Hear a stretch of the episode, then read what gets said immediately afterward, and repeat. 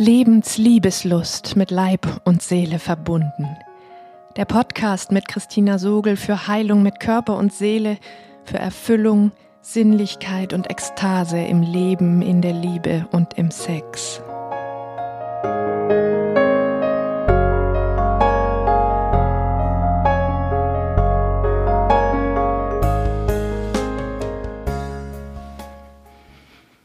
Hallo, du atmendes Wesen. Ich freue mich so sehr, dir in dieser Podcast-Folge Eilert Bartels vorstellen zu können. Er ist Paar- und Sexualtherapeut in Berlin und setzt sich unter seinem Slogan Männer und Frauen, wir sind Menschen, leidenschaftlich für ein Ende der sexuellen Scham und eine friedvolle Verbindung zwischen den Geschlechtern ein. Mit seinen Hypothesen zur Entzweiung ist er ein mutiger Neudenker in unserer Zeit. Wir haben miteinander über unser gemeinsames Lieblingsthema gesprochen, wie es eigentlich zu dem tiefen Misstrauen zwischen Männern und Frauen gekommen ist, wie wir uns davon lösen und zu einem Erkennen des eigenen Menschlichen in all seinen Facetten im anderen finden können. Tatsächlich sind auch wir im gemeinsamen Umkreisen dieses kollektiven Hochofens sexuellen Traumas in manchen Momenten in den Dunstkreis von Trauma, Anspannung und Verstummen geraten. Kein Wunder eigentlich. Forsch gern mal, ob du die Stellen bemerkst. Kleiner Spoiler, dennoch ist Frieden möglich. Wir mögen uns immer noch und planen gemeinsame Angebote. Wie immer gilt meine Einladung auch für dieses Interview, dich an einem ruhigen Ort über den Atem mit deinem Körper zu verbinden, um den Nachklang unserer Worte in deinen Zellen wahrzunehmen. Hallo Eilert, ich freue mich sehr, dass wir heute Abend die Gelegenheit haben, hier mal ein bisschen tiefer einzusteigen in deine und auch meine Themen. Ja, hallo Christina. Ja, ich freue mich auch, dass wir hier jetzt zusammensitzen. Ja, schön. Mhm. Wunderbar. Ich würde gerne einsteigen damit, dass du mir und den Zuhörern nochmal eine Idee davon gibst, was dich überhaupt zu diesen Themen Männer, Frauen und Sexualität gebracht hat. Kannst du uns das so ein bisschen nachzeichnen, wie dein Weg in diese Themen rein war? Mhm. Im Grunde genommen könnte ich fast mit dem letzten Kapitel des Erregungskurvenbuches ähm, antworten. In einem Wort wäre es Beschämung.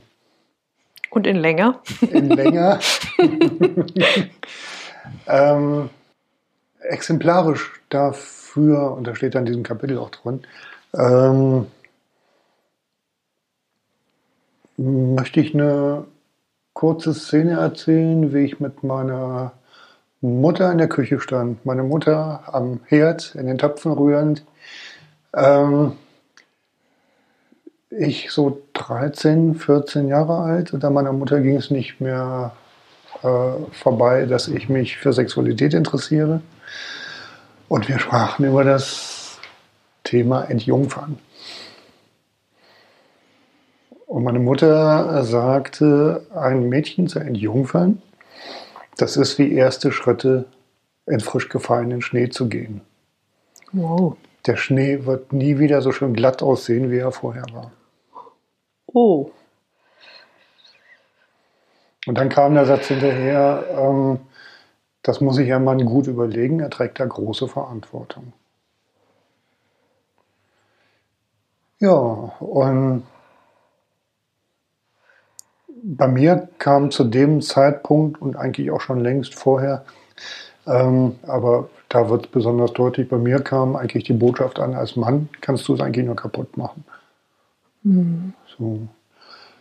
Ähm, was davor war, war familiär ein Vater, der von früh bis spät gearbeitet hat, mhm. der zwar da war und auch doch nicht da war. Ähm, zwei deutlich ältere Brüder, die ihre eigenen Wege gingen und eben halt eine Mutter, die ähm, zu Hause saß, den ganzen Haushalt gewuppt hat und darüber hinaus noch auch einen Teil ähm, der Arbeit, die sie sich mit meinem Mann geteilt, äh, mit, mit äh, ihrem Mann geteilt hat, mit meinem Vater. Ähm, ich glaube, sie war sehr enttäuscht vom Leben. Ähm, sie war mit Sicherheit depressiv zu der Mhm. Zeit. Mhm. Ähm, und ich war als kleiner Junge halt der, der verfügbar war. Oh ja. Mhm. So. Und die Botschaften, die ich da im Grunde genommen bekommen habe in ihren Klagen äh, über meinen Vater, waren im Grunde genommen, dein Vater ist ein empathieloser, egoistischer Idiot. Harte Worte. Was, er, was sie so nicht gesagt hat, aber im Subtext hat mitklingen lassen. Mhm. Für mich sehr deutlich. Verstehe ich das richtig, dass du mit diesem einen Wort Beschämung diese Situation fasst, ähm, Lehre auf Seiten des Vaters und Vorwurf für dein Mannsein seitens der Mutter?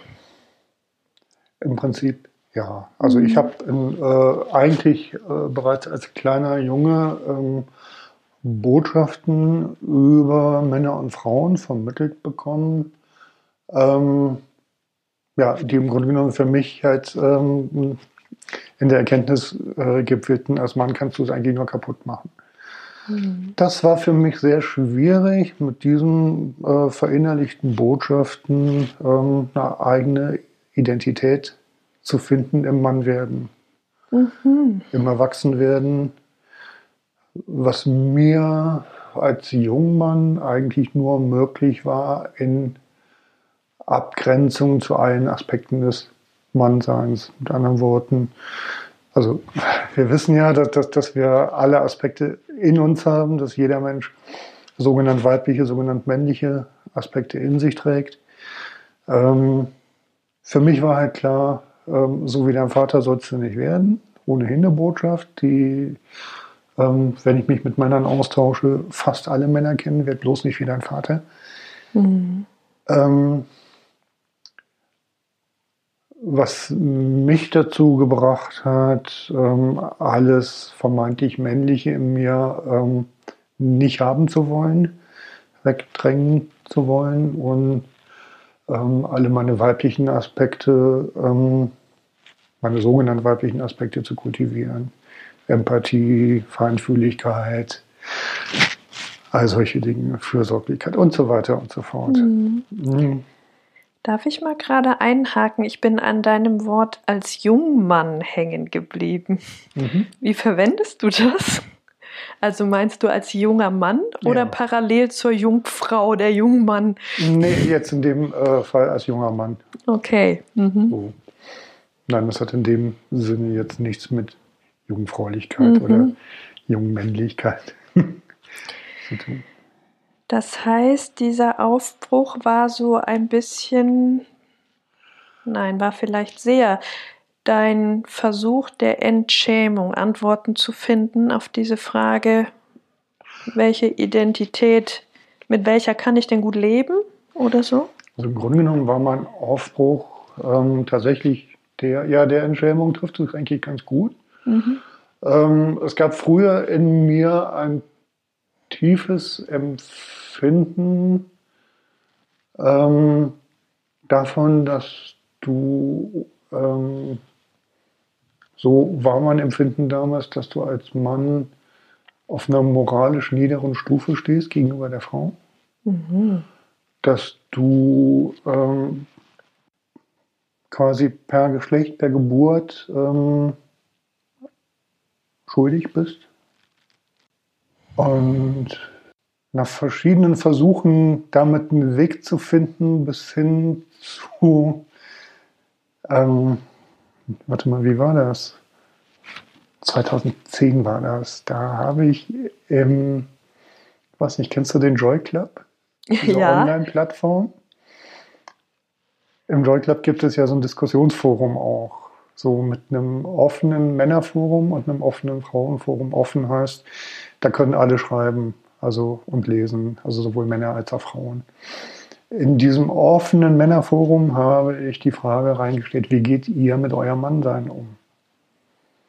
Und habe da also einen recht intensiven Austausch gehabt Hm. mit, ähm, mit Frauen und Männern, wobei einige ähm, Männer ähm, da sehr aggressiv drauf reagiert haben. Ähm, Heißt was? Also wie heißt aggressiv? Das, ähm, also das Aggress also es, äh, es gab so, so ähm, was nicht, da war einer bei, der äh, mir fehlen gerade die Worte, der sehr maskulistisch drauf war, der bestimmtes Männerideal in sich trug, vom, vom, vom starken ähm, Mann. Ich weiß, dass er von sich selber irgendwie auch so ein Profilbild hatte, so in markanter Pose mit einem, ich weiß nicht, ob es ein Samurai-Schwert war, mit einem Schwert, was äh, irgendwie neben sich hielt oder sonst wie.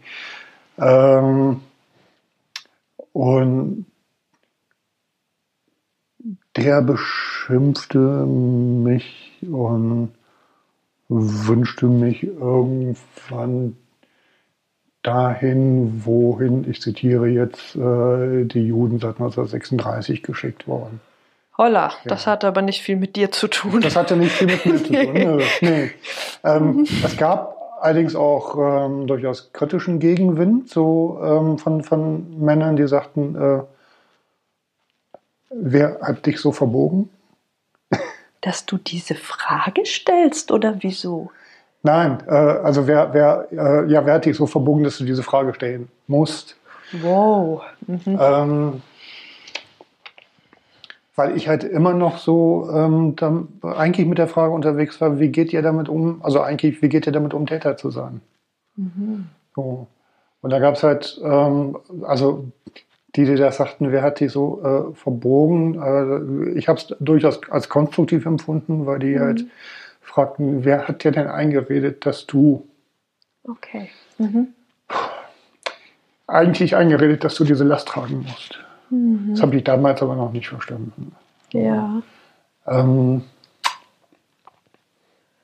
weil für mich eben halt klar war, das waren ja auch die Botschaften aus den 70ern, die ich so gut kannte. Ähm, als Mann bist du ähm, ein potenzieller Vergewaltiger. So die Geschichten. Mhm. Mhm. Es hat mich damals, ähm, der da, das noch geglaubt hat, der das so verinnerlicht hatte, irgendwann mal dazu bewogen, ein Pamphlet zu schreiben, ähm, in dem ich dafür plädiert habe, dass Männer gleich Willy Brandt 1972 in Warschau einen Kniefall vor den Frauen zu verführen für das Unrecht, das die Männer, äh, das die Frauen angetan haben. Mhm. Ich habe dieses Pamphlet da, glaube ich, auch gepostet und kriegte dann die Antwort von einem dieser durchaus konstruktiv kritischen Gegenwindmänner, typischer Fall von Stockholm-Syndrom. Ah ja. Mhm. ja. Ähm, aber das waren so für mich so die Anfänge, ähm, in eine Auseinandersetzung zu gehen, 2010. Da war ich immerhin auch 42, fällt mir jetzt gerade mal so auf. Mhm. ähm, in die Anfänge auseinandersetzen zu gehen und tatsächlich das erste Mal eine Rückmeldung zu kriegen, Alter, möglicherweise ist dieses Männerbild, mit dem du da rumläufst, überhaupt nicht stimmig. Ah. Mhm. Ja. Ich bin dann tatsächlich in eine Männergruppe gegangen. Und das waren so die Anfänge, dass ich, dass mein Männerbild von, von, von den anderen Männern, wie ich ja nicht sein wollte, ich wollte ja in Anführungszeichen ein besserer Mann sein, ähm, dass ich ähm, da halt so äh, Schrittchen für Schrittchen gemacht habe. Mensch, die anderen Männer sind ja, die bewegen da ja die gleichen Sachen wie mich auch. Ah. So. Mhm. Also jetzt gar nicht mal so dieses Geschlechterrollenthema, aber so, so das Thema angenommen sein, das Thema ähm, sich verletzlich zu fühlen, das Thema, ähm, dass einem Gewalt widerfahren ist oder auch, dass man Gewalt ausgeübt hat, ähm, halt so all die Themen des Menschseins.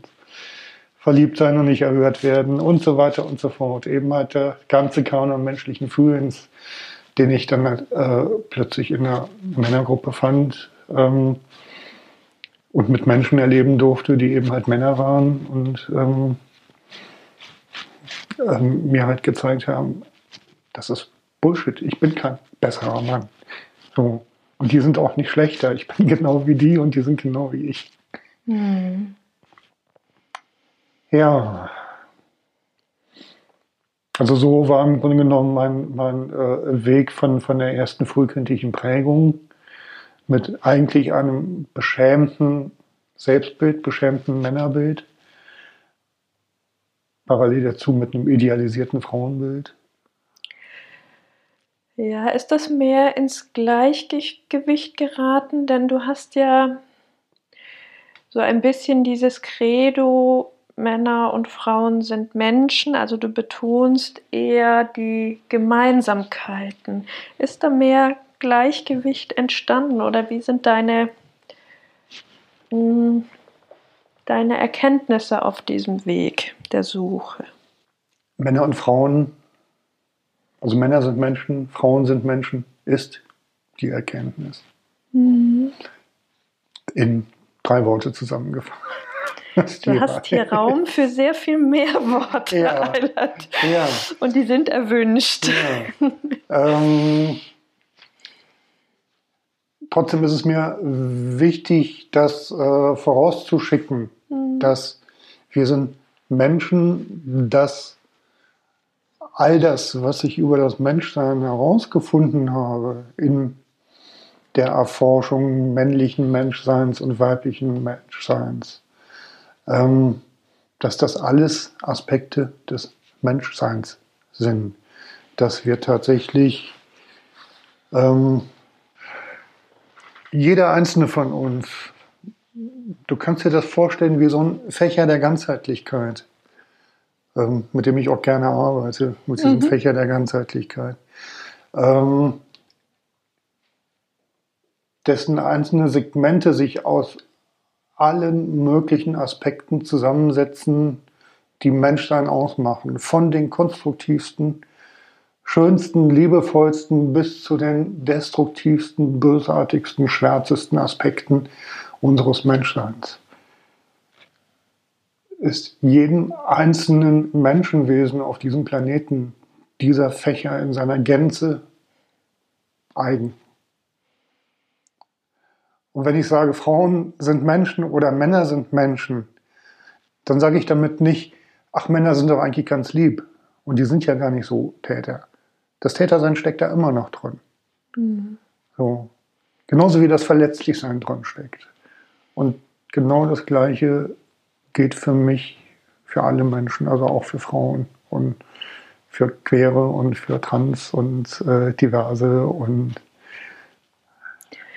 ich bin ganz froh, das von dir zu hören, weil das was ist, was mir oft gesellschaftlich ein bisschen umgangen wird, dass diese ganz tiefschwarzen Facetten auch zum Menschsein gehören, das Tätersein und dass wir nicht heil werden können, wenn wir das verleugnen. Du hast jetzt ganz viel oder mehr schon erzählt zu deinem Weg in Bezug auf Erkenntnisse über Männer. Jetzt hast du aber gesagt, Du hast auch mit Frauen geforscht. Wie war denn das? Wie, wie entstand das, dieses Nebeneinanderstellen? Ja, ähm, ich bin ja jetzt gerade aktuell noch dabei, mit Frauen zu forschen, mhm. jetzt wo ich gerade bei dem Frauenbuchprojekt bin. Ähm, gerade vielleicht erstmal so zu den Anfängen einfach. Ne? Es ist mhm. natürlich auch ein lebenslanges Forschen, wollte ich mhm. gerade sagen. Das fing in den Grundzügen an, dass mein Frauenbild, wie ich es hatte, von der ähm, von der immer wohlmeinenden, von der zärtlichen, von der liebevollen, empathischen und nur diese Aspekte ausmachende Frau, ähm, dass dieses Bild zu bröckeln anfing, auch über diesen Austausch im Joy Club. Ähm, da lagen tatsächlich auch Anfänge, weil es da auch Leute gab, die ähm, mich halt mit Fragen konfrontiert haben, wie zum Beispiel ähm, schrieb einer, einer, du hast jetzt viel über männliche Übergriffigkeit und, und Missbrauch und so weiter geschrieben. Wie bewertest du denn ähm, den Fall eines Freundes von mir, ähm, der eine Liaison einging mit einer Frau, die sich gezielt von ihm schwängern ließ, um ihn dann zu verlassen und ins Nirgendwo zu verschwinden. Hm. Ja. Und ich glaube, das waren so die Anfänge, wo ähm, wo ich erstmal nur auf die Frage geantwortet habe und da reingespürt habe und sagen musste, ja, du hast recht, das ist übergriffig. Das ist mhm. manipulativ, das ist übergriffig und einfach mal nicht nett. So. Dann hatte ich noch aus Schulzeiten ähm, übrigens auch die Freundin, die Judiga und mich verkuppelt. ja. ähm, die ähm, sehr feministisch unterwegs war. Mhm. Und irgendwann, als die mal wieder hier zu Besuch war, ähm, habe ich mit ihr über genau dieses Beispiel gesprochen. Und ihre Antwort war, ähm, nach all dem, was Frauen so lange erleiden mussten durch Männer, äh, es ist jetzt eigentlich nur mal an der Zeit, dass ihr einfach auch mal eine Zeit lang leiden dürft. Hm. Also so ein bisschen so die These des, des umschwenkenden Pendels. Ja. Oh. Und das Spannende ist ja, finde ich, dass ähm, ich sag mal, dass es nicht falsch ist, dass das sicher eine Reaktion auch ist der Frauen, aber dass es deshalb nicht weniger gewaltsam oder manipulativ ist. Ne? Das ist ja, glaube ich, auch so dein Ansatz, das einfach nebeneinander stehen zu lassen. Ne? So. Ich erzähle dir einfach mal, wie, wie so mein Denkprozess äh, auf die Antwort weiterging. So, ja, ähm, einerseits mhm. äh, konnte ich durchaus reinspüren, ich wusste, was sie meint. Ich glaube, das war so der Punkt, äh, wo ich verstanden habe, dass ähm, Rache aus einem äh, Bedürfnis nach emotionalem Ausgleich entsteht. Ja. Eigentlich das, was ähm, Kinder im Sandkasten ganz fix untereinander regeln. Der eine knufft dem einen in den Arm und der andere knufft zurück und gut ist. Mhm. Und die können weiterspielen, im Idealfall. Ähm, oder sie knuffen sich nochmal zweimal hin und her, aber ähm, so, so ja. bis es halt ausgeglichen ist. Ähm, das ist so die, ähm, also ich konnte den Gedankengang einerseits nachvollziehen ähm, und gleichzeitig bin ich mir einerseits der natürlich der Verantwortung aus unserer gemeinsamen Geschichte bewusst, dass ich so gut es in meiner Macht und in meinen Fähigkeiten ist, dafür verantwortlich bin, Traumatisierung nicht weiterzutragen. Mhm. Und gleichzeitig mir dachte, aber ich habe doch als, soweit war ich zu dem Zeitpunkt dann schon, als im Grunde unschuldig geborener ähm, Mensch nicht in der Verpflichtung dafür zu leiden, was andere angetan, jemand, äh, andere Frauen angetan haben. Ja. Und es geht ja auch noch weiter. Es geht dabei ja nicht nur um mich und meine Generation, sondern auch um die Folgegeneration. Ich hatte zu der Zeit schon einen Sohn, wo für mich halt auch die Frage ist, wie bringe ich im Rahmen des mir Möglichen als Vater meinen Sohn auf seinen Weg mhm. in der Art und Weise, dass er gut Verantwortung für sich, aber auch für die Gemeinschaft tragen kann. Kannst du Und gelingt mir das, wenn ich mich selber in der Schuld halte? Mhm. So. Und es geht ja noch weiter und an der Stelle ähm, freue ich mich in gewisser Weise auf 52 Lebensjahre zurückzublicken, 68 geboren. Ähm, Im Grunde genommen äh, halt die ganze Zeit der Frauenbewegung mit der Reaktion der Männer darauf äh, miterlebt haben zu können, auch zu wissen, wie ich selber reagiert habe, wie ein Großteil der Männer, die sich sozusagen halt freiwillig in äh, selbst mit Schuld noch übergossen haben. Mhm. Ähm, all das habe ich auch gemacht, um halt hinterher zu, äh, das, das dahinterliegende Bedürfnis zu erkennen. Und das war halt in letzter Konsequenz eigentlich ein ganz kindliches, hab mich doch endlich lieb. Hm, ja.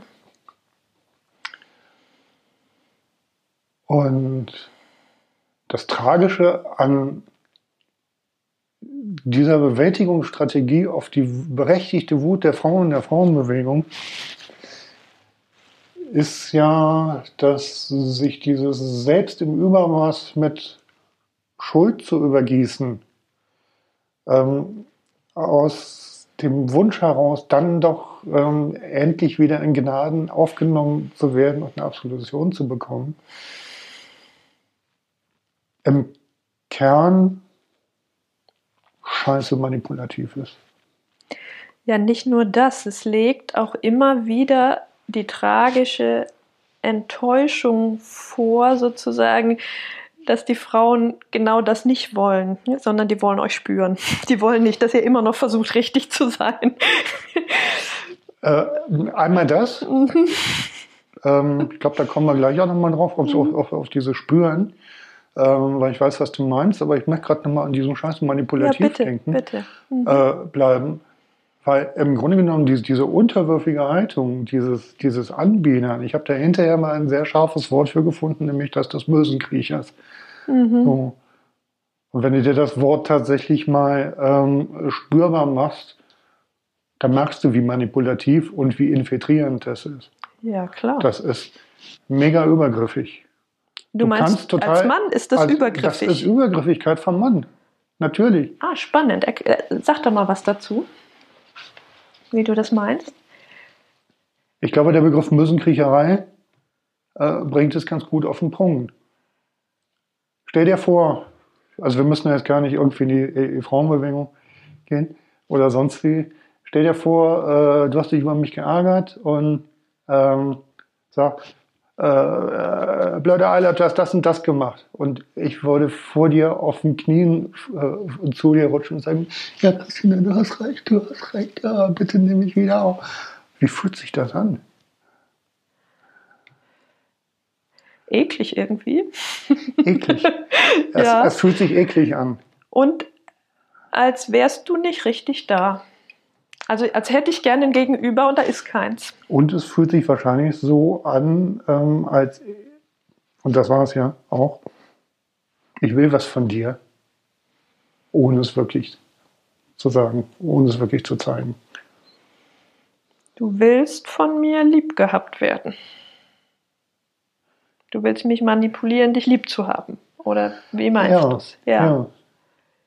Ja, ich finde das ganz wichtig und kostbar gerade. Mhm. Und es ist, äh, es ist ein ganz anderes Ding. Äh, wenn du mir was vorwirfst, kann ich mir das anhören. Also das wäre jetzt heute so ähm, eher, dass ich äh, sagen würde, okay, du bringst mir einen Vorwurf entgegen, ich prüfe den für mich. Kann ich daran äh, was, äh, was finden, wo ich in der Verantwortung stehe? Ähm, das nach Möglichkeit dann auch zum Ausdruck bringen. Sagen, ja, Christina, du hast recht, das war scheiße, das tut mir leid. Und ähm, ich würde mich freuen, wenn du mich trotzdem noch lieb hast. So kann ich ja auch klar sagen. So. Ähm, oder eben halt, wenn es ungerechtfertigt ist, zu sagen, äh, du Hammer, äh, ich sehe deine Wut, aber es ist deine Wut und es liegt nicht in meiner Verantwortung. Ich bin dir gerade sehr dankbar für dieses Nebeneinanderstellen und merke, wie wohltuend das ist, diese zweite Variante. Und mich hat auch berührt, wie, wie entwürdigend es ich es auf eine andere Weise auch für dich fand, die erste Variante. Hm? Die Mösenkriecherei, Ja. das ist widerlich. Also sorry, dass ich das so rückblickend über mich selber sage, aber ähm, rückblickend ist es das. das Es macht ja dann nicht wirklich Sinn, wenn es für uns beide eklig ist. Ne? ähm, richtig, richtig. Mhm. Und ähm, eklig, ähm, hast du ja gleich gesagt, es fühlt sich eklig an. Mhm. Wann empfinden wir Ekel? Ich habe mal den schönen Satz dazu gelesen: Hinfort aus mir, du toxische Substanz.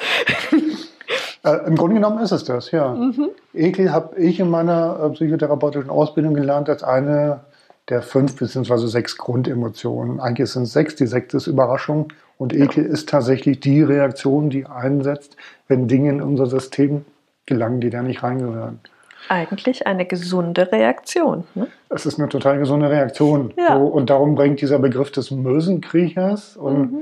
ähm, das ist so ein Stück weit äh, nicht nur eine Beschreibung dessen, äh, zu dem ich ursprünglich geworden war, aus meiner Prägung heraus, sondern auch, eine, auch ein Stück weit äh, ein Vorwurf an, an die Männergeneration äh, der 68er Generation, die tatsächlich in diese Selbstbezichtigung und Selbstbeschuldigung gegangen sind, um letztlich eine Absolution von der Gegenseite zu erschleichen. Ja, mir kommt gerade eine ganz wichtige Frage, weil dir ja die Gemeinsamkeiten so wichtig sind und das vielleicht was ist, was es wert ist, mal hinzugucken. Siehst du auch bei uns Frauen, wie soll ich es denn nennen? Ich kann es ja nicht, Schwanzkriecherei kann ich es nicht nennen, Arschkriecherei oder wo ist das Pendant dazu? Wie würdest du das beschreiben? Also als erste Vorbemerkung, ich zweifle nicht daran, dass es im, äh, als Aspekt des Fächers der Ganzheitlichkeit in eurem Potenzial liegt. Dann sind wir uns tun. einig an der Stelle. Ähm, ich glaube, ich kann dir die, äh, dann nur eine sehr subjektive Antwort drauf geben, ähm, dass ich persönlich Ekel empfinde bei ähm, einer Form von ja, sexueller Annäherung, ähm, Flirt, sexueller Annäherung, ähm, wo ich spüre, dass, dass Absichten dahinter stecken, die nicht klar kommuniziert sind. Das ist noch ziemlich vage ausgedrückt. Ähm, Ist es vielleicht was ganz Ähnliches? Auch so ein, in dem Moment, wo ich es schaffe, dass du mich begehrst, ähm, kann ich mich eher geliebt fühlen und ich versuche dich dahin zu manipulieren? Sowas? Mm. Also ich sag mal, dass das ähm, aus dem, was wir als Männer und Frauen gemeinsam in dieser Kulturgeschichte erlebt haben, ähm, so, ich erinnere mich, dass ich einmal auf einer Party war und von einer Frau angesprochen und angestrahlt wurde, dass ich äh, sehr deutlich gespürt habe, die Frau möchte mich gerne um den Finger wickeln und es fühlte sich so nach, danach an, ähm, verlieb dich in mich und dann trag mich bitte äh, für den Rest meines Lebens auf Händen. Ah, okay. Mm, Jetzt haben wir so ein bisschen angefangen, das Gift zu umkreisen, aber was ich sehr spannend finde an deiner Arbeit ist, dass du dich ja als einer der wenigen, äh, die ich kenne, der Frage gewidmet hast, nicht nur, mh, wie sind die Auswirkungen von Patriarchat, diesem Gift, sondern auch dieser Frage, wie sind wir da überhaupt hingekommen? Mhm. Da würde ich dich sehr bitten, das mal so ein bisschen auszuführen. Ich möchte dann immer vorausschicken, es ist tatsächlich, und es kann nicht mehr sein als eine These, ähm, weil wir dann Ausflug in die Anthropologie machen, in die ähm, menschliche Kulturgeschichte. Also bei dem, was ich jetzt äh, gleich da nochmal dazu sage, bin ich mir bewusst, dass es wirklich nur ein Mosaiksteinchen ist ähm, und kein monokausaler Gedankengang, der uns dahin geführt hat, wo wir heute im Jahre 2020 sitzen. Aber es bildet für dich einen stimmigen Zusammenhang ab, nicht Es wahr? bildet für mich einen stimmigen Zusammen, äh, äh, ja, einen stimmigen roten Faden ab ähm, hinsichtlich einer ähm, psychologischen Entwicklung, die Menschen in ihrer Kulturgeschichte durchlaufen haben. Also lass hören. Ich merke gerade, mir wäre es an der Stelle lieb, dass wir das Gift nicht nur umkreisen, sondern es benennen. Bitte, ja, gerne. Mm, Wir haben es umkreist. Ähm, ich glaube, ich würde es, äh, würde sagen, es ist am besten gefasst in dem Begriff Misstrauen zwischen den Geschlechtern Ja. und Misstrauen gegen Sexualität. Mhm. Es gibt ein offensichtbares Misstrauen ähm, in unserer patriarchalen Kulturgeschichte gegenüber weiblicher Sexualität mit Hexenverbrennung und dem Ganzen, was wir haben. Ähm, was gelegentlich so ein bisschen vergessen wird ähm, oder übersehen wird, dass es auch ein Misstrauen gegen männliche Sexualität gibt, heute sowieso, ähm, aber auch schon ganz, ganz lange gegeben hat. Ah. So, ähm, in Robert Blei beschreibt in seinem Buch Eisenhans, ähm, da zitiert er aus irgendeinem Text, ähm, im zweiten Jahrhundert nach Christi haben sich ähm, teilweise Anhänger des jungen Christentums ähm, bereitwillig die Hoden abschneiden lassen, Mhm. um sich von ihren sexuellen Trieben zu befreien. Da schon. So. Mhm. Augustinus, der äh, vor seiner Bekehrung zum Christentum sehr ausschweifendes Sexualleben hatte, hat sich offenbar selbst dafür verurteilt ähm, und eben halt sein, sein, äh, seine Geschlechtsgenossen ähm, angesichts der Tatsache, dass er immer noch Erektionen hatte und das als Ausdruck ähm, der Sündhaftigkeit seit Adam und Eva aufgefasst hat. Mhm. So. Also es ist tatsächlich so, Misstrauen gegen, Sex, äh, gegen die Sexualität von Menschen gab es äh, gegenüber beiden Geschlechtern schon ganz lange in unserer Kultur. Ähm, Ich muss mal gerade reingrätschen. Ja. Das ist ja nicht nur Misstrauen, das ist ja Selbsthass. Ne? ist Selbsthass. Ja. Ja. Da äh, wird, glaube ich, gleich noch spürbarer. Ja. Ähm, die Sache ist, es wird ja mal gesagt, das fing, fing mit den Kirchen an. Das fing beim Christentum an und es fühlte sich für mich nicht stimmig an. Darum habe ich, ähm, ähm, hat mich interessiert, ähm, okay, die Kirche nutzt die Scham, die sexuelle Scham der Menschen aus, um Menschen zu manipulieren. So, nach dem Prinzip Teile und Herrsche. Ähm, das ist so das, was ich auch immer wieder mal gehört habe, aber es, ich hatte das Gefühl, da muss irgendwas vorher gewesen sein. Denn ich sag mal, wenn du irgendeinem Menschen aus einem indigenen Volk was davon erzählen würdest, dass er sich für seine Sexualität schämen soll, der würde dich wahrscheinlich groß angucken und sagen, warum? Ja. So, also mein Gefühl war, da muss irgendwas vorher gewesen sein. Und dann habe ich angefangen zu forschen, habe Heide Göttner Abendrot gelesen, Materialitätsforscherin ähm, aus den 70ern. Ähm, und habe dann halt so die Darstellung gefunden, naja, früher gab es Matriarchate und da gab es halt noch äh, keinen Besitz und kein Eigentum und alle waren gleichberechtigt.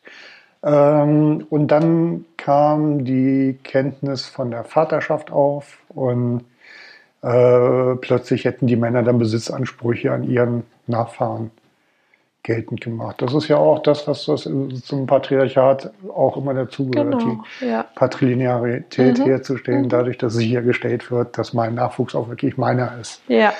So. Die Sache hat nur äh, von der These her den Haken, wenn Matriarchate tatsächlich Kulturen waren, in denen es keinen Begriff von Eigentum gab, dann werden Männer nicht plötzlich mit der Erkenntnis, dass ähm, Sex haben und Kinderkriegen zusammenhängt, ähm, plötzlich Besitzansprüche entwickeln. Das ergibt keinen Sinn. Was ergibt für dich Sinn? So. Darum habe ich weiter zurückgeguckt. Mhm. So. Ähm, wir haben früher als Jäger und Sammler gelebt, so wie es ähm, zum Beispiel die Buschleute in Namibia bis heute noch partiell machen. Mhm. Übrigens ähm, eine Kultur, die kennen weder Matriarchate noch Patriarchate, sondern die ähm, leben tatsächlich ähm, mit praktisch keiner Hierarchie zusammen. Okay. Mhm. Ähm, und so ähnlich wie die San vielleicht heute noch leben, die gelten als eines der ältesten Völker der Welt. Ähm, könnte ich mir vorstellen, dass Menschen ursprünglich mehr oder weniger halt gelebt haben. Also im Grunde genommen das, was die Bibel mit dem Paradies beschreibt. Ähm, wir haben halt Bären gepflückt. Ursprünglich waren Menschen auch nicht Jäger, sondern Aasfresser. Mhm. ähm, das mit dem Jagen hat sich dann ähm, entwickelt ähm, durch die Benutzung von Werkzeug. Okay. Erst mhm. mit dem Benutzen von Werkzeug ähm, kriegte der Mensch die Mittel in die Hand, um jagen zu gehen. Mhm. Mit der Erfindung des Speeres zum Beispiel. Oder kleiner Pfeilen, was du auch brauchst, um, um, um Tiere zu jagen. Ja. Ähm, Jäger- und Sammlerdasein ähm, wurde immer schwieriger im Zuge äh, von, von, von Klimawandel, Eiszeiten, die stattgefunden haben. Und hat die Menschen dazu bewogen, Wildherren hinterher zu wandern ähm, um ihre Ernährung zu sichern. So. Okay. Irgendwann kam einer auf die Idee und hat einen Zaun drum gemacht. Dann können die nicht weg. Und das war in der Menschheitsgeschichte der erste Moment, äh, erste, äh, in der Weltgeschichte der erste Moment, wo jemand Besitz ergriffen hat. Das heißt, Nahrungsmittelkonkurrenten ausgegrenzt hat, um etwas für sich zu haben. Ah, mhm. So es scheint mir schlüssig zu sein, spätestens, wenn die Menschen das nicht vorher wussten, spätestens in dem Moment, wo sie Viehhaltung begonnen haben, das heißt einen Zaun um eine Herde gemacht haben, waren sie in der Lage zu beobachten, aha, Sex und Geburt hängt irgendwie zusammen.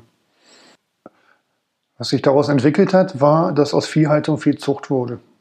Mhm. Und Viehzucht bedeutet, und jetzt kommen wir an den entscheidenden Punkt, Viehzucht bedeutet die systematische Trennung von männlichen und weiblichen Lebewesen und die Instrumentalisierung von deren Sexualität zu einem anderen als dem ursprünglichen Zwecke, nämlich zu dem Zwecke der Gewinnsteigerung. Das gab es vorher in der Weltgeschichte nicht, dass Lebewesen nach Geschlecht getrennt wurden. Menschen sind empathische Wesen. Seit Mitte der 90er wissen wir, ähm, dank der Hirnforschung, dass Menschen über Spiegelneuronen verfügen. Das heißt, wenn ich mit ansehe, wie jemandem Schmerzen zugefügt werden, reagiert neurologisch, reagieren die Spiegelneuronen so, als wurde mir Schmerz zugefügt. Ja.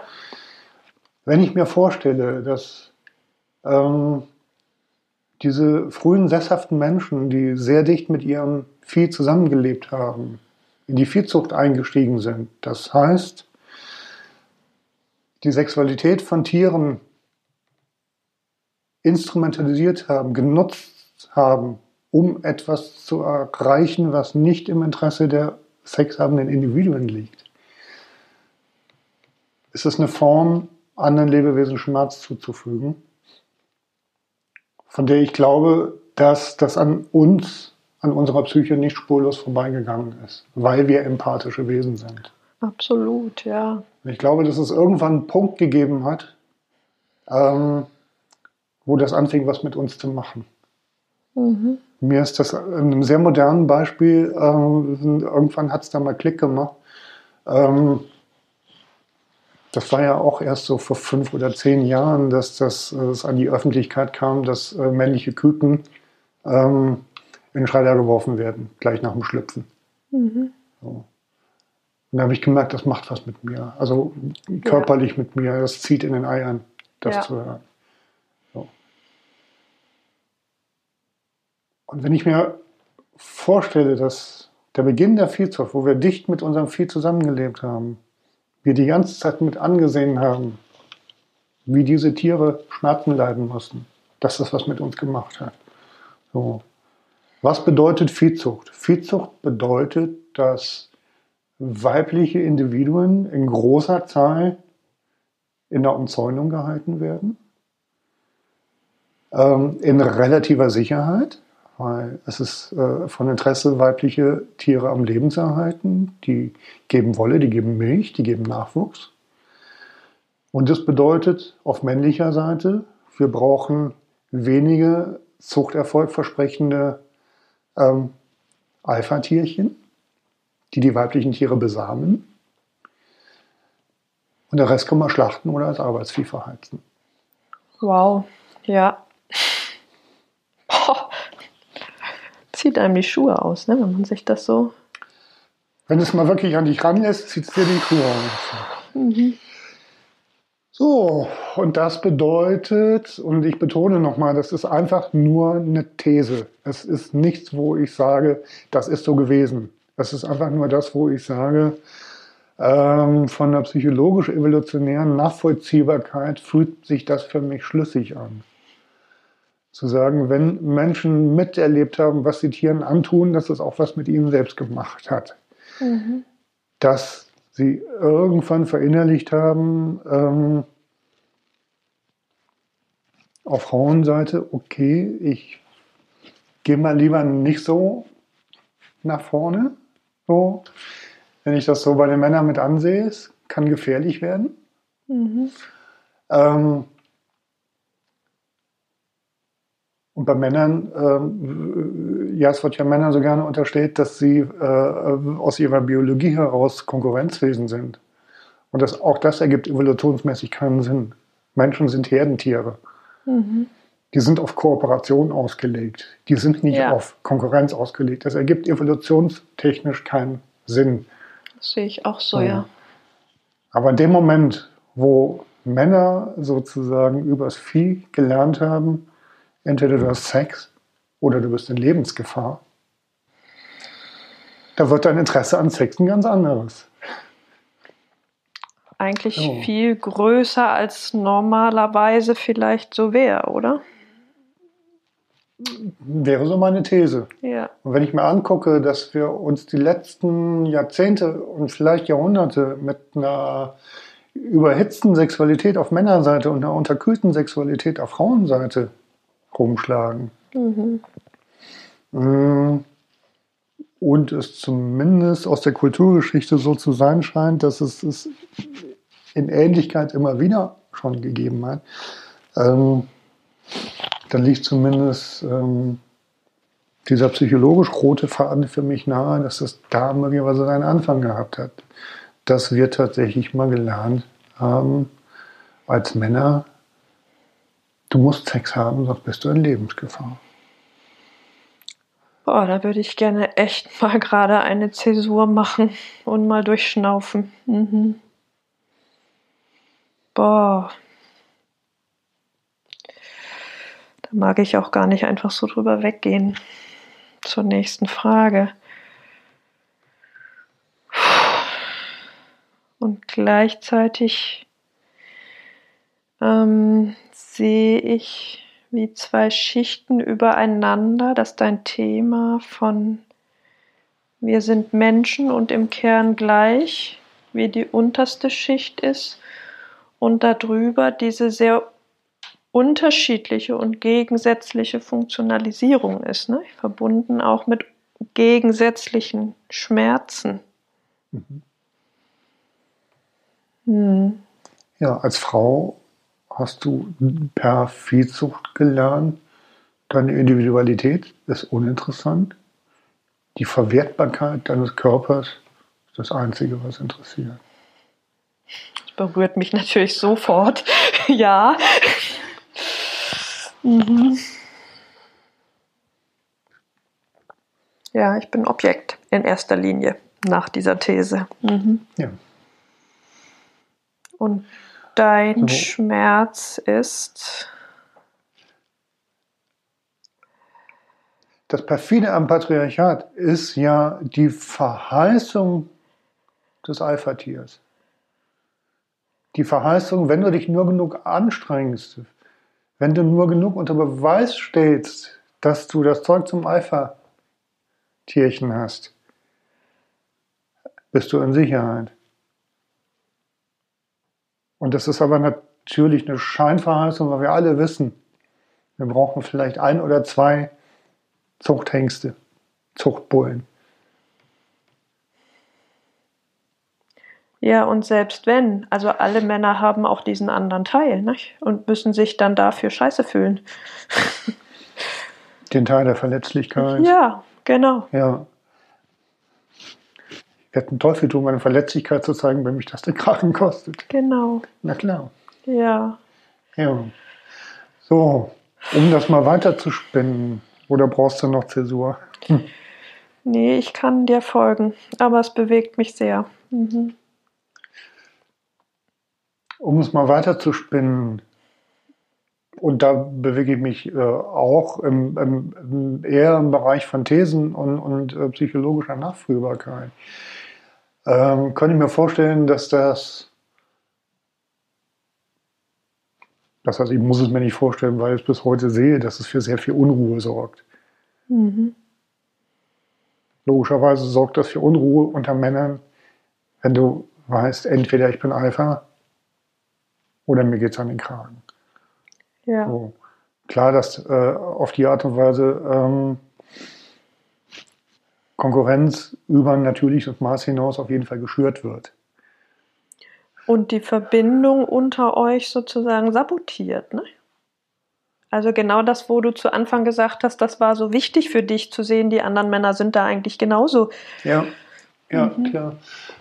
Ähm, ich glaube,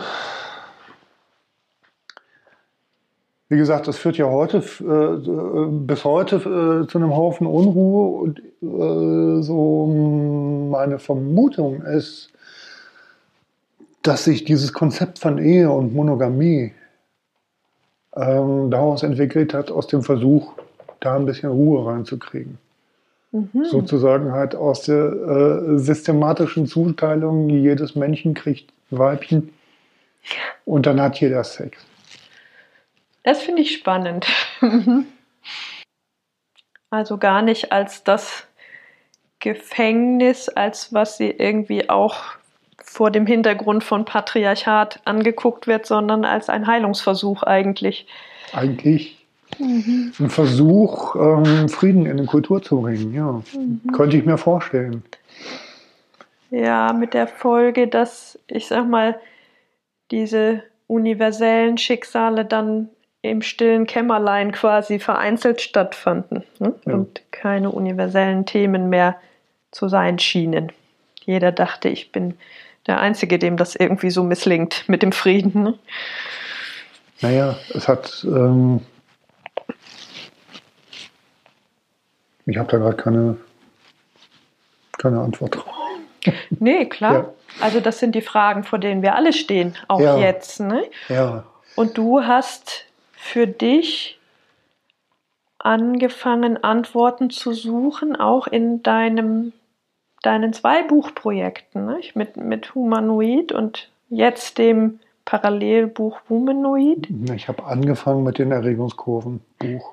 Ja, genau, da hast Ja. du schon gesagt, aber Hm. da würde ich jetzt gerne hin zu diesem, was für mich sich auch sehr wie ein Heilungsversuch irgendwie anfühlt. Ja. Diese beiden Bücher. Magst du da mal ein bisschen was drüber sagen? Also ich sag mal, so dieses Erregungskurvenbuch, ähm, was gestartet ist ähm, darüber, dass sich die Botschaften immer wieder äh, kreisen um weibliche und männliche Sexualität, dass ähm, Frauen ja ganz lange Vorspiel brauchen und Männer ja immer sofort zum Orgasmus kommen, ähm,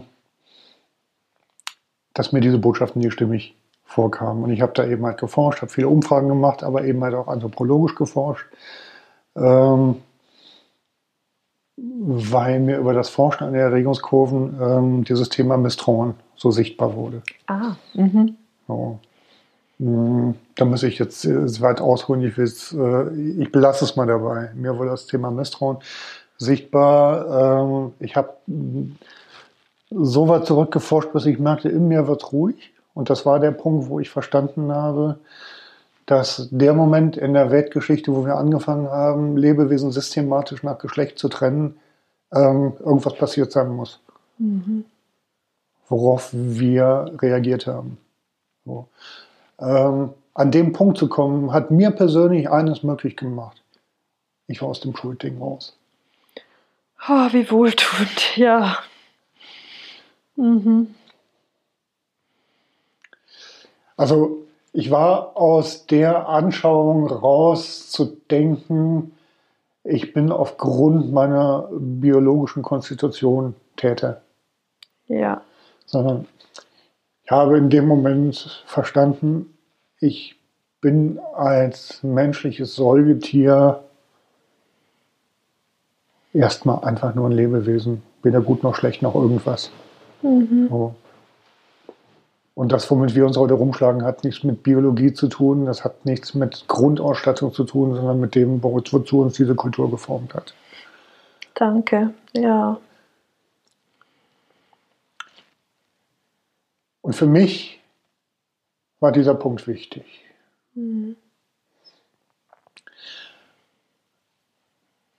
Der nächste Schritt,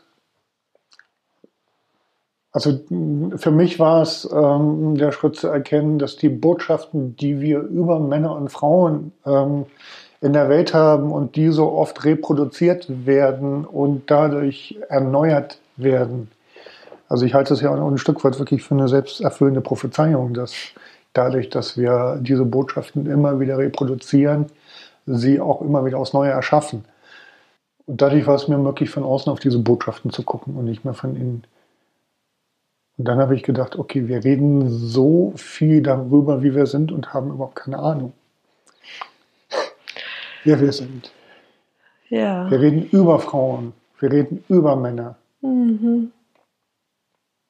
Aber eigentlich interessiert es uns in unserer Kultur noch viel zu wenig, über wen wir denn da, über wen wir denn da reden. Und ob das stimmt, was wir Und darüber ob das reden. stimmt, was sie bewegt. Und das war im Grunde genommen ähm, dann so der Impuls, der schließlich dann 2016, 2017 dazu geführt hat, zu sagen, ähm, mich interessiert das Wesen, mich interessiert das Wesenhafte, mich interessiert der Wesenskern der Menschen. Ähm, ich wusste zu dem Zeitpunkt aus äh, eigenem literarischen Interesse, es gibt relativ viel positiv zugewandte äh, Selbstauseinandersetzungen unter Frauen. Es gibt relativ viel Literatur dazu, viele Fotoprojekte und so weiter und so fort. Ähm, und auf Männerseite gibt es herzlich wenig. Ja, das sehe ich auch so. Ja, und letztlich war das für mich der Auslöser zu sagen, ich möchte halt die Männer äh, ins Fotostudio einladen, ähm, möchte, dass sie sich äh, völlig unbekleidet, ähm, ohne Schminke, ohne Accessoires, einfach nur nackt, wie sie sind, fotografieren lassen, ohne Anweisung von den Fotografen, einfach so, wie sie sind. Ja, und danach mache ich ein Interview mit ihnen. Ähm, dafür hatte ich einen Fragebogenkatalog gearbeitet, der ähm, sehr bewusst eines nicht gemacht hat. Er hat nicht nach Rollen gefragt. Ich habe keine Fragen gestellt nach dem Motto, wie erlebst du als Mann dieses oder jenes? Sondern ich habe gefragt, wie erlebst du dieses oder jenes? Ja, wichtig. Mhm. Ja. Was war dein äh, das Ergebnis deiner Forschung in diesen Interviews und mit den Bildern? Kannst du das so ein bisschen fassen? Oder mehr so deinen Prozess als das, was wir vielleicht alle sehen können, wenn wir das Buch lesen. ne? So. Dieses Buchprojekt hat für mich nochmal ähm, sehr abgerundet, was ich in all den Jahren davor über Männer und Mannsein für mich erarbeitet habe. Ähm, und war für mich ein abschließender Versöhnungsprozess mit meinem eigenen Mannsein und dem Mannsein anderer Menschen. Mm. Und zwar tatsächlich nicht in dem Sinn zu sagen, Männer sind aber doch eigentlich ganz lieb. Und da knüpfe ich an das, was wir anfangs hatten. Männer Ja. sind Menschen, Mhm. heißt eben nicht, oh guck mal, Männer sind doch auch nur lieb. Und das bedeutet auch nicht, was oft auch mitgehört wird, ähm, Männer sind auch Menschen. Und erst recht nicht, Männer sind auch nur Menschen. Mhm. Gut, dass du das nochmal so sagst, ja. Ja. Für mich war dieses Buch auch wirklich ein Tor in ein tieferes Verständnis von Männern und sehr heilsam für mich zu lesen. Deshalb bin ich froh, dich da nochmal drüber sprechen zu hören jetzt. Mhm. Nur ein tieferes Verständnis über Männer, frage ich jetzt mal zurück. Es interessiert mich jetzt äh, tatsächlich, wie es dir ging. Hast du dich auch selber wiedergefunden in den Geschichten der Männer? Nee, weil mich das äh, äh, tatsächlich interessiert, weil ich, weil ich äh, vielfach die Rückmeldung von Frauen äh, bekommen habe, auch, ähm, dass sie ähm, sich selber in den Geschichten der Männer wiederfinden. Absolut, ja. Und das also freut mich jetzt. Ja, Auch. ich merke das jetzt während, Ja. durch deine Frage, weil während des Lesens war für mich das so, so überwältigend, diese Einblicke in Männerseelen zu kriegen. Und umso glücklicher bin ich jetzt natürlich, dass es jetzt das Anschlusswerk für Frauen gibt. Ja, Mhm. ja. Ich möchte aber trotzdem nochmal darauf zurückkommen. Ja, bitte. Äh, wenn, äh, weil du, äh, wenn ich dich richtig verstanden habe, ähm, schon jetzt auch sagtest, ja, du hast dich selber auch darin wiedergefunden. Es klingt was an, wenn du das sagst, aber es ist schon eine ganze Weile her, dass ich das gelesen habe und weil es für mich unter dem anderen Aspekt so mich so überwältigt hat, Ja. müsste ich da jetzt erstmal tiefer drüber nachdenken. Aber spontan sage ich ja. Ich finde das darum so spannend, weil ich das Gefühl habe, wir berühren ähm, an der Stelle, wo wir uns in unseren Schilderungen wiederfinden, die Ebene von Wesenhaftigkeit, die Ebene von Menschsein, die unter dem Mannsein und Frausein liegt. Ja, die und. Ebene, ähm, wo es nicht mehr um die Unterschiedlichkeit unseres Ausdrucks in unserer Verkörperung geht, Mhm. sondern um den, äh, um den Wesenskern, um den Kern unserer Bedürfnisse. absolut, ja. Und darum finde ich das so spannend. Mhm. So, und ich glaube, das funktioniert nur, wenn wir die ganzen Vorstellungen, Rollen, die ganzen Bilder, die wir voneinander haben, ablegen. Und tatsächlich auf diese Ebene von Bloßsein, von Nacktsein uns einlassen, wirklich alle Rollen abzulegen. Absolut, ganz und gar. Und gleichzeitig würde ich dir gerne noch mal einen Gedanken oder einen Ja. Gedanken vorlegen zur Überprüfung, der für mich auch noch relativ neu war Ja. in meiner Forschung, nämlich dass ich so merkte, letztlich haben wir auf eine Art auch ganz ähnliche Rollen gehabt, ihr Männer der, der Gesellschaft gegenüber und wir Frauen euch Männern gegenüber. Also wie eine Schicht tiefer. Also Mhm. wo ihr Männer quasi von der Gesellschaft als Kanonenfutter zum Objekt gemacht wurdet und wir jetzt parallel dazu für euch Männer zu Objekten gemacht wurden. So, Mhm. Also dieses Thema von Funktionieren und unter Anpassungsdruck stehen, uns mit dem identifizieren, was von uns erwartet wird, dass wir auf eine Art auch Opfer der nächsthöheren Stufe beide waren und dass da auch Parallelen sind. Was denkst du darüber? Weil ich bin Aha. total mit dir. Ich bin ja eigentlich Ja. auch sehr die, die sagt, Mhm. in der Tiefe gibt es keinen Unterschied. Mhm. Und umso spannender fand ich das zu sehen, dass das auch auf Rollenebene eine Ebene gibt, wo es keinen Unterschied gibt. Wobei du Stufen eingebaut hast. Ja, aber eben nur sozusagen in der Stufe, aber nicht in der Rolle dieser nächsthöheren Stufe gegenüber. Ähm, ja, ja. Also eine andere Ebene von Gemeinsamkeit.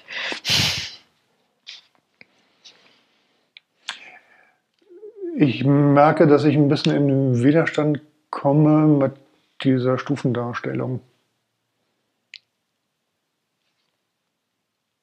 Wir gehen ja immer noch davon aus, wir beschreiben eine patriarchale Kultur. Ja.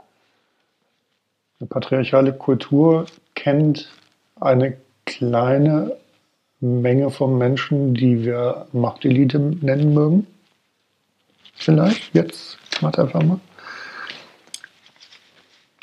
So würde ich es beschreiben. Mhm. In deiner Darstellung, in der Stufe darunter, die Männer. Dann eine Stufe darunter, die Frauen. Mhm.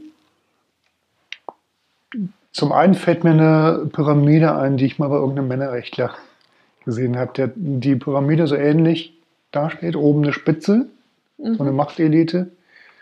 Ähm, dann so ein, so ein Bereich unter der Spitze, der von, von Männern äh, bevölkert ist. Dann ein relativ breiter Bereich, wo Frauen sind. Und dann darunter aber nochmal ein Bereich, der mit Männern gefüllt ist. Ähm, dem Proletariat. So. Das war ein erster Gedanke, der mir kam, ja. ähm, worauf dieser Männerrechtler hinweisen wollte. Ähm, auf den ersten Blick wirkt es so, als ähm, wären die Männer Profiteure dieses Systems und ähm, hätten gegenüber den Frauen Privilegien.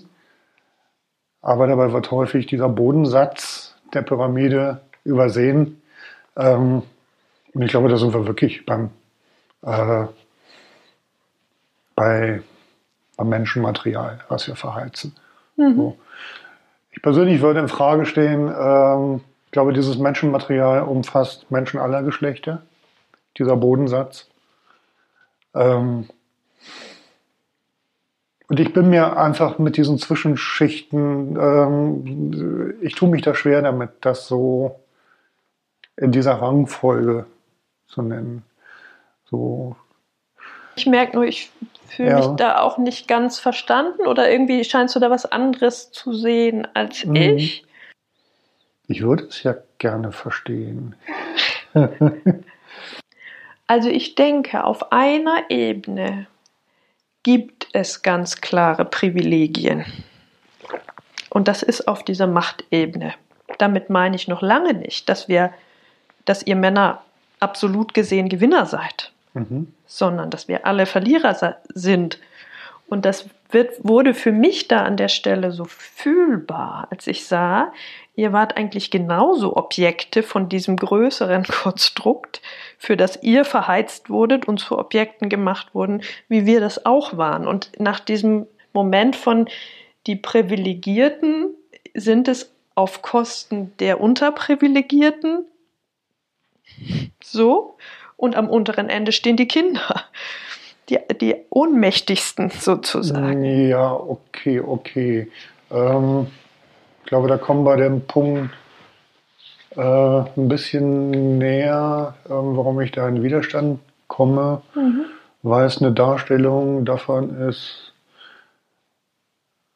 äh, es gibt eine kleine Machtelite.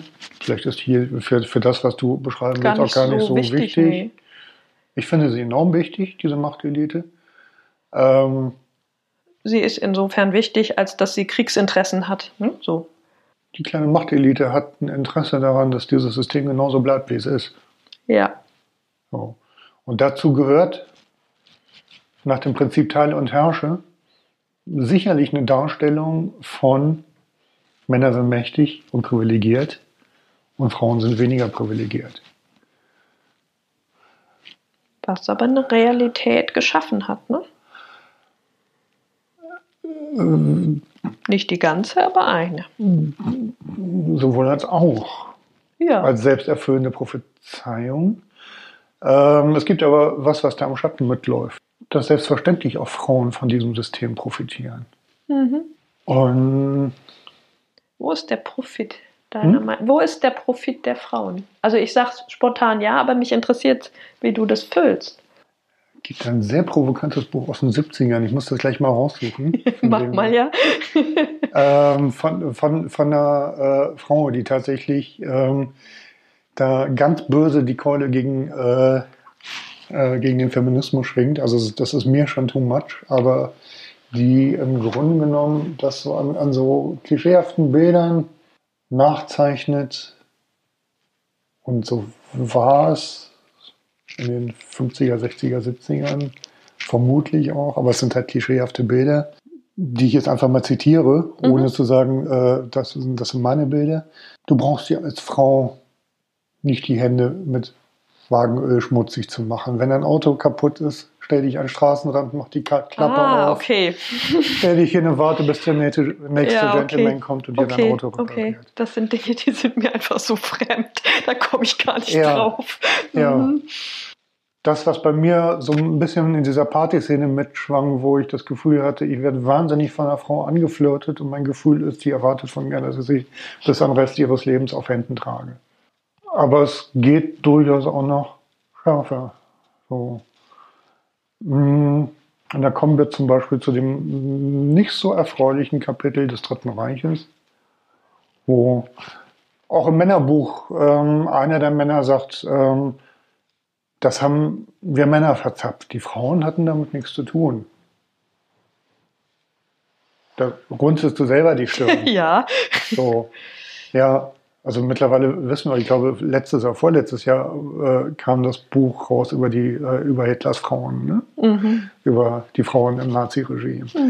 Spontan muss ich an Käthe Kollwitz denken, bekennende Pazifistin, die jubelnd, na ich weiß nicht ob jubelnd, aber die ähm, ähm, dem zugestimmt hat, dass ihr Sohn Hans in den Ersten Weltkrieg gezogen ist.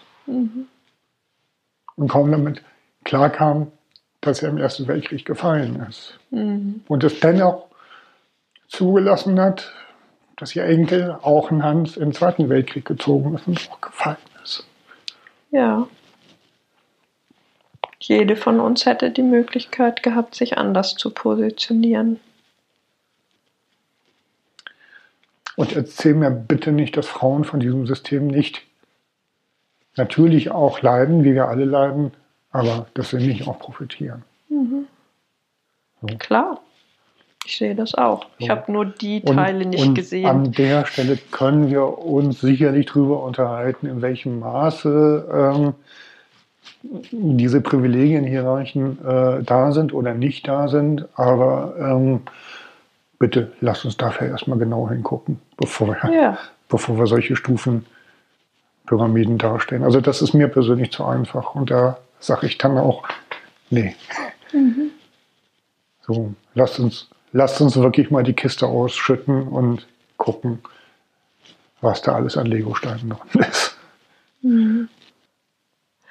Ja, was war denn für dich der Schritt nach deinem Prozess mit der Auseinandersetzung mit den Männern und der Resonanz darauf, das Anschlussprojekt zu machen? War es irgendwie von vornherein geplant oder gab es da einen Moment, wo du für dich innerlich gedacht hast, nee, das muss jetzt auch noch? War nicht so gedacht, aber da komme ich jetzt hin. Als ich das Männerbuch geplant habe und irgendwie dieser äh, Untertitel Männer sind Menschen war sehr schnell klar. Da war es zumindest vom Gedanken her vollkommen klar, dass mit dem Satz die Hälfte der Menschheit, maximal die Hälfte der Menschheit, ähm, erfasst ist. Insofern war das Frauenprojekt von Anfang an mitgedacht. Ich habe einfach erstmal da angefangen, wo ich selber mit meiner Körperlichkeit stehe, beim Mannsein. Auch aus dem Prozess heraus, den ich eben schon skizziert habe, in, äh, in die Aussöhnung mit meinem eigenen Mannsein, der mit dem Pro Projekt seine Abrundung gefunden hat, im Voreinander nackt sein, im sich voreinander in seiner äh, wesenhaften Ganzheitlichkeit zu zeigen, im sich voreinander zeigen, miteinander ein Ja zu dem zu finden, was wir sind. Ähm, und das umfasst eben halt nicht nur die lieben Seiten und die verletzlichen Seiten, sondern auch zumindest auch mal Licht in die dunklen Ecken zu werfen und sich mit dem Thema der ausgeübten Gewalt zum Beispiel auseinanderzusetzen, was ja. auch Thema in dem Männerbuch war. Und in der Begegnung mit den Männern zu all diesen Aspekten ein Ja zu finden. Ja, das bin ich. Und mhm. damit zeige ich mich und dazu stehe ich. Wie gesagt, hat mir zu einer Aussöhnung mit, mit äh, dem Mannsein anderer Menschen und auch mit meinem eigenen Mannsein verholfen, weil ich eben halt weiß, dieser ganze Fächer dieser, äh, der menschlichen Ganzheitlichkeit äh, wohnt auch mir inne und ich habe das Potenzial zu allem, was Menschen denkbar ist. Und zum einen aus der vorgenannten äh, Folgerichtigkeit, Frauen sind Menschen, um die andere Hälfte der Menschheit ähm, auch zu erfassen. Und auch weil ich gemerkt habe, ähm, dass es für mich auch nochmal dran ist, in die Begegnung mit euch Frauen zu gehen, in die intensive Begegnung mit euch Frauen. Ein bisschen spielt vielleicht auch der Umstand eine Rolle, dass ähm, Judika, mit der ich ja zusammen bin, mit der ich seit 31 Jahren zusammen bin, auch meine erste Partnerin. Wow, ja. Ist ähm, einerseits wow und andererseits eben halt auch ein relativ begrenzter Ausschnitt von Frau sein, den ich da erlebe. Mhm. Mhm. Zumal Judika in Bezug auf Geschlechterrollen ähnlich eine ähnlich offene Einstellung hat wie ich. Also weder sie noch ich, wir haben uns so sehr auf diese Geschlechterrollen festgenagelt, selbst gesehen. Mhm. So vielleicht auch ein Grund, warum wir angedockt haben miteinander. Bestimmt. Ähm, aber für mich war es halt einfach nochmal dran zu sagen, so, ähm, okay, ich möchte jetzt einfach wirklich ähm, auf die Tiefe von Begegnungen einfach auch mit, mit vielen verschiedenen Frauen gehen. Hat das auch was mit deinem Satz zu tun, den ich von neulich mal erinnere? Der gefiel mir so gut, als du sagtest, ich will die Frauen nicht mehr aus der Verantwortung lassen. Das hat auch was mit dem Satz zu tun, mhm. aber nicht nur. Kannst du da noch mal ein bisschen was dazu sagen? Also ich weiß nicht, ob du schon Explizit. fertig warst mit dem anderen, aber mich interessiert das noch mal wirklich das zu fassen, was du mit dem Satz meinst. Also was auch dein Anliegen quasi an uns Frauen ist, wenn du so in die Auseinandersetzung gehst. Du möchtest das explizit äh, äh, anhand dieses Satzes, das können wir gerne machen. Ich finde den so spannend. Ja, also, weil ja. ich, ich denke mir, das Ich bin nicht mehr bereit, äh, euch Frauen aus der Verantwortung zu entlassen. Das hat verschiedene Ebenen. Die eine Ebene ist, und du hast es gerade am eigenen Leibe erlebt, als wir über diese äh, Stufen und die Pyramide sprachen, bin ich bereit, euch Frauen aus der Verantwortung zu entlassen, hat zum einen damit zu tun, dass ich aus eigenem Erleben und aber auch aus dem Austausch mit vielen Männern, unter anderem auch für das Humanoid Männer sind Menschenbuch, so viel von Leid gehört habe, das Männern durch Frauen zugefügt worden ist, dass ich es wichtig finde, erstens, dass Männer Gelegenheit bekommen, davon überhaupt zu zu erzählen, zu berichten. Mhm. Zum Teil auch, weil ich glaube, dass euch Frauen das teilweise gar nicht bewusst ja. war und ist. Des Weiteren, weil es mich wütend macht ähm, und jetzt insbesondere ähm, in manchen Ausprägungen der MeToo-Debatte, ähm, wie zum Beispiel Hashtag Believe Women, ähm, wo es halt darum geht, ähm, im Zweifel den Frauen doch einfach zu glauben, mhm. ähm, was einen gewissen Charme auf der einen Seite hat, ähm, aber auch eine gewisse Fragwürdigkeit, weil es ein eleganter Versuch ist, sich aus der Verantwortung zu stehlen, da wo Frauen eben möglicherweise selbst auch übergriffig werden. Beobachte relativ viel in manchen Ecken der MeToo-Bewegung, ähm, wie auf Männer gezeigt wird, von Frauen, aber auch von Männern selber. Stichwort Mösenkriecherei, sage ich dazu nur. ohne ähm, die Bereitschaft, auch nur mit einem Wörtchen zu erwähnen, was man, äh, was Frauen möglicherweise selber an Übergriffigkeit ausüben. Mhm. Das macht mich als Mann wütend, wegen der Einseitigkeit, die da drin steckt, wegen der Übergriffigkeit, die da drin steckt, weil es ist, und das kennen Frauen sehr gut, dass ihren Schilderungen nicht geglaubt wird. Insofern kann ich menschlich einen Hashtag Believe Women sehr gut nachvollziehen.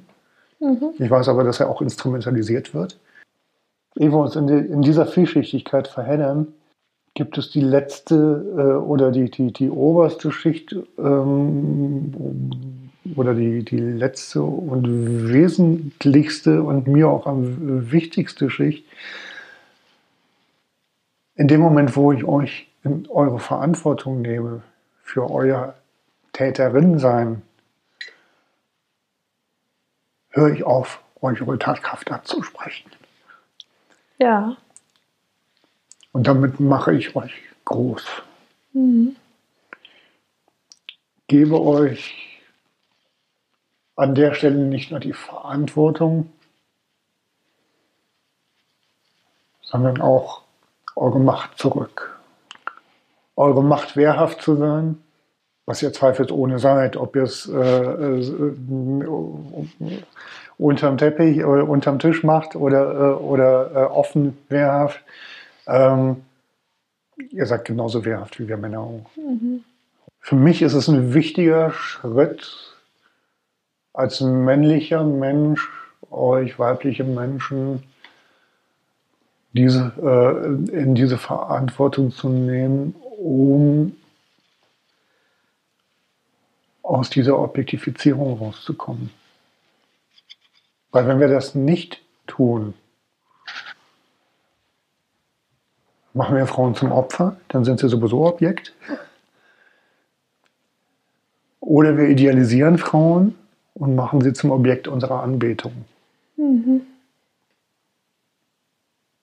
Aber niemals zum Menschen und zum Individuum. Und habe ich als Mensch keinen Bock drauf. Ja, du bringst mich gerade zum Verstummen. Das ist ein eigentlich ein perfektes Schlusswort. Ich hätte eigentlich noch mehr Fragen, aber ich bin, ja, es, es bewegt mich und gleichzeitig stimme ich dir sehr zu. Es bewegt mich aber dennoch, das so aus deinem Mund zu hören. Mhm. Und ich bin fast zu geneigt zu sagen, lass uns das so stehen lassen. Wie du möchtest. Ja. Gibt es denn was, was dir noch ein wichtiges Anliegen wäre? Kann es jetzt eigentlich nur wirklich in dem Satz zusammenfassen, dass es mm, äh, mir am Kern das Anliegen ist, die Möglichkeit zu schaffen, dass wir uns wirklich von Mensch zu Mensch begegnen können. Und ich habe irgendwo mal diesen etwas plakativen Satz formuliert, wenn wir einander wirklich berühren wollen und wirklich begegnen wollen, müssen wir auf, aus Reifrock und Ritterrüstung aussteigen. Mhm. Da bin ich ganz bei dir. ja. Amen. Lass es uns so stehen lassen. Danke, Eilert. Ja. Schön, dass du dir die Zeit genommen hast. Ja, gerne. Ich danke dir für deine spannenden Fragen.